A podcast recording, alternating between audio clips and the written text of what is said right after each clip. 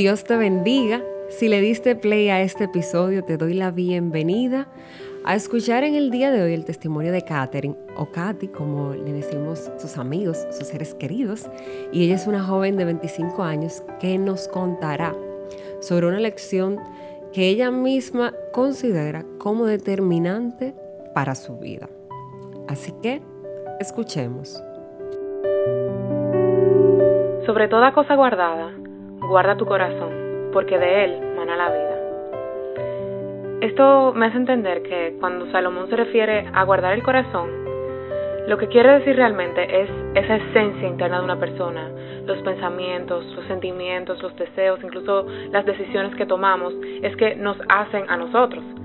Y la Biblia nos habla que esos pensamientos, precisamente esos sentimientos, a menudo o muchas veces determinan lo que nosotros llegamos a hacer. Y por eso es demasiado importante que guardemos nuestros corazones. Y realmente poco sabía yo que esto iba a ser determinante para mi vida. Hola, eh, yo realmente crecí en un hogar cristiano, si se pudiera decir. Eh, la mayoría de mis tíos son pastores, eh, mis primos todos cristianos, y nosotros nos congregamos de pequeños todos.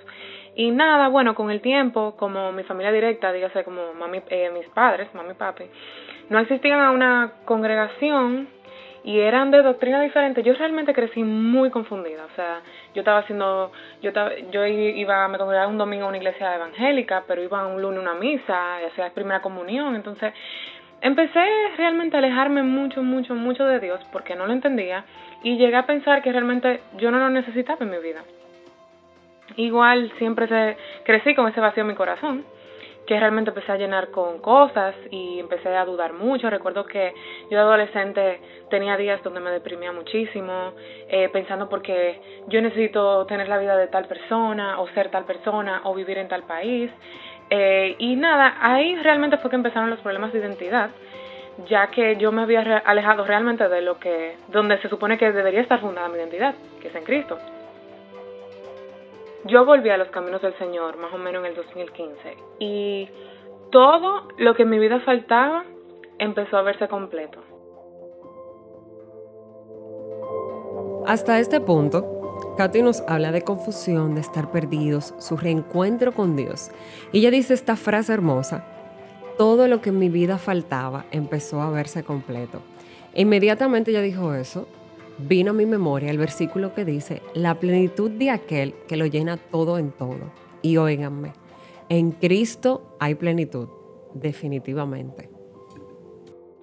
Eh, creo que la persona que ha pasado por esto, que reconoce ese sentimiento de todo, todo empieza a hacer sentido. Es una plenitud increíble, es una paz inmensa, inexplicable, pero también eh, hay que entender, y por lo menos fue en mi caso, que a pesar de, que yo volví a los caminos del Señor y que el Señor me cambió en muchos aspectos, habían otros que todavía yo estaba en proceso.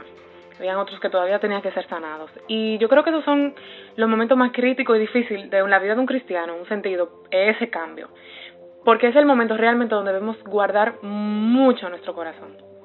Entonces yo recuerdo que ya para el, para el 2016, yo acabadita, acabadita de reconciliarme con el Señor y realmente sin haber leído ni siquiera, yo creo que el libro de Génesis, o sea, yo había crecido, tú sabes, con lo que me daban en la escuela de niño y demás, pero no tenía una relación con el Señor tan cercano de conocer tan su palabra y realmente no estaba sana, como expliqué. Yo me adentré y empecé una relación que, aunque fue hermosa al inicio, se convirtió para mí en, y yo sé que para esa persona seguro que fue igual, en algo muy, muy tóxico en mi vida yo obviamente dejé de orar.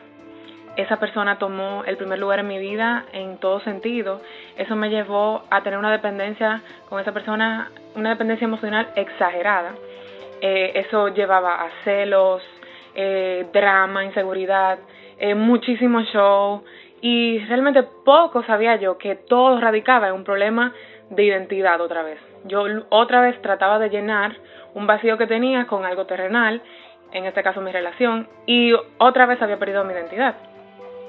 Entonces, ese es el problema, no estaba sana completamente, no estaba lista y no era el tiempo.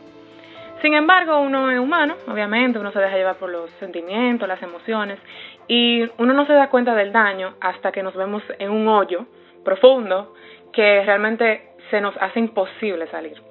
Y así mismito pasó en mi vida. Eh, esa relación terminó. Mi corazón se quebrantó literalmente. O sea, yo no era nadie. Yo sentí que con esa persona se fue mi identidad. Todo en mí se fue. Así como ese hoyo que yo describía, mi vida se llenó de oscuridad. Ya yo no sabía quién yo era. Yo tenía planes. Yo, ya yo no sabía lo que yo quería todo el que ha tenido una relación cristiana sabemos que la meta del matrimonio, entonces habían planes de matrimonio, eh, yo pensaba en mis hijos, o sea, eso era como, mi mundo se, derrumbó porque uno, uno se emociona con todos los planes, todas las cosas que uno cree que uno tiene, pero todo se va a pique. Y realmente suena todo muy dramático y exagerado, pero yo realmente, realmente, les puedo confesar que yo no quería seguir con mi vida. Esa relación para mí lo era todo.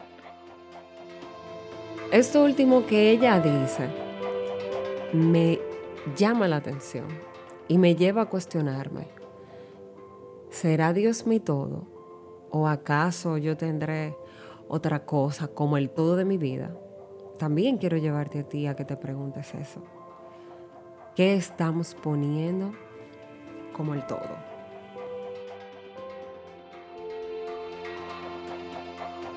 Y bueno, obviamente empecé a cuestionarme en mi futuro. Eh, como nosotros somos las mujeres, me voy a quedar sola, nadie me va a querer. Eh, yo a esa persona le di todo y mira lo que hizo, rompió mi corazón. Yo no puedo confiar en nadie. Eh, es más, yo no puedo confiar ni en mí. O sea, yo me metí en esto, yo me metí en algo tóxico. Y bueno, eh, como digo, quizás usted piense que esto es exagerado, pero realmente las cosas del corazón son muy serias.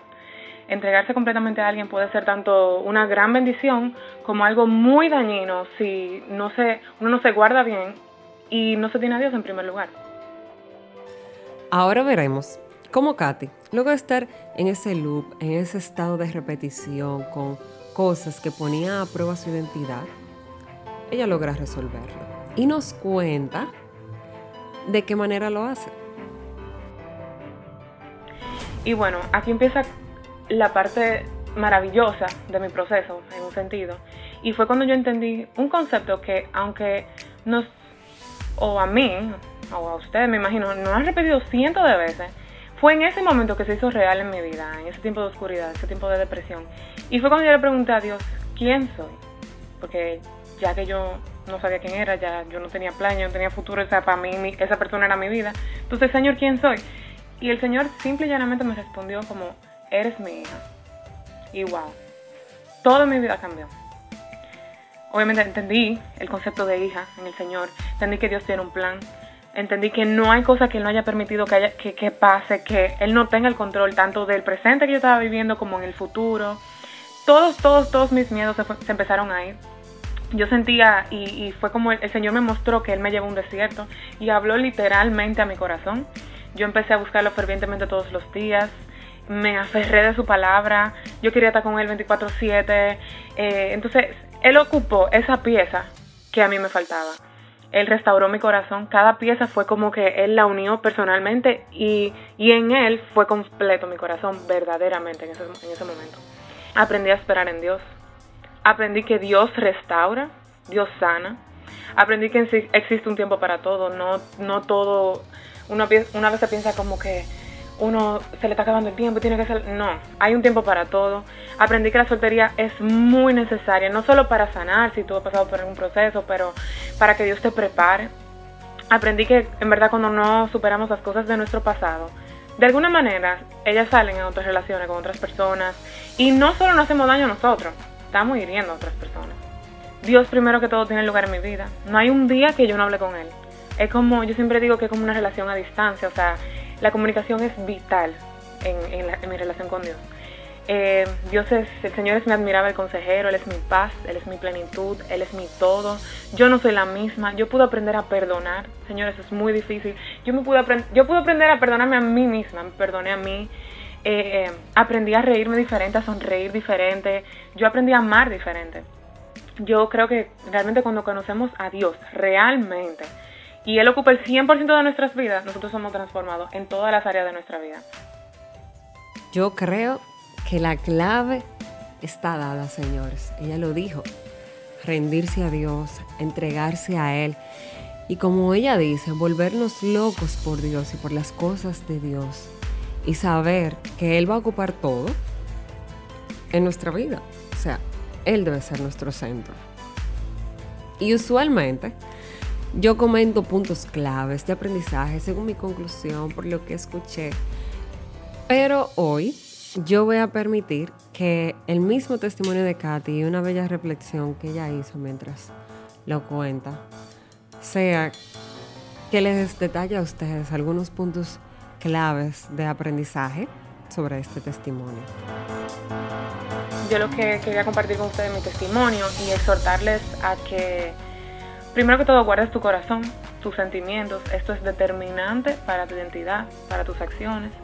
También a que seamos cuidadosos a quienes les entregamos nuestro corazón, pero igualmente eh, ese corazón que tú recibas. O sea, que tú te hagas las preguntas, ¿realmente estoy sano para entrar en una relación? ¿Es el tiempo correcto en mi vida? Porque así mismo como nosotros debemos de tener ese cuidado con nuestro corazón, así mismo, debemos de cuidar el de los demás. Si tú has pasado por que te hayan hecho un daño o tu corazón ha sido roto, yo te garantizo 100% porque es mi testimonio que el Señor restaure ese corazón. Igualmente si tú estás soltero y, te ve un poquito como desesperado, lo que sea, eh, primero cálmate, el Señor de verdad que tiene un plan, no te desesperes, quizá uno puede ver que la mayoría de gente se está casando o ya están teniendo hijos y uno aquí hashtag eh, esperando en el tiempo, pero yo te aconsejo que en vez de cuestionarte, pregúntate, ¿qué Dios quiere realmente conmigo en este tiempo? O sea, ora por ti, por aquellas áreas que necesitas cambiar, por acercarte más a Él, aprovechar este tiempo que te puedes acercar muchísimo más a Él. Y nada, y así cuando llegue la persona en el tiempo correcto, tú vas a poder entregar tu corazón completo y saber que en Dios ese corazón va a ser cuidado y amado correctamente porque va a ser el tiempo. Y vas a estar en, el lugar y el, el tiempo de cosas, tú vas a estar sano y igualmente tú vas a poder identificar una persona sana y esa persona va a poder cuidar correctamente de tu corazón, así como tú el corazón de esa persona. Y nada, este es mi testimonio. Eh, espero que te haya ministrado y Dios te bendiga mucho.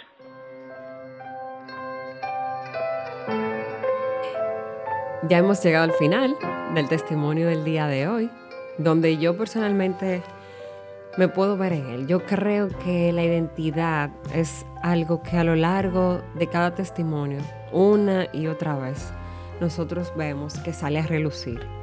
Y simplemente esto me habla a mí de la importancia de recordar que somos. Y Catherine lo dijo, somos hijos de Dios. Y esto es algo que no podemos olvidar. Y que si en un momento olvidamos definitivamente nuestra verdadera identidad, se va a ver arropada por otras cosas. Dicho esto, les cuento que el propósito de oración de esta semana precisamente es para que Dios nos ayude cada día a centrar nuestra identidad en Él. Y como siempre, doy las gracias por estar aquí, por escuchar, por sacar de tu tiempo y darle play a este podcast. Así que te espero el próximo miércoles en otro episodio del podcast Ven y Ve. Bye.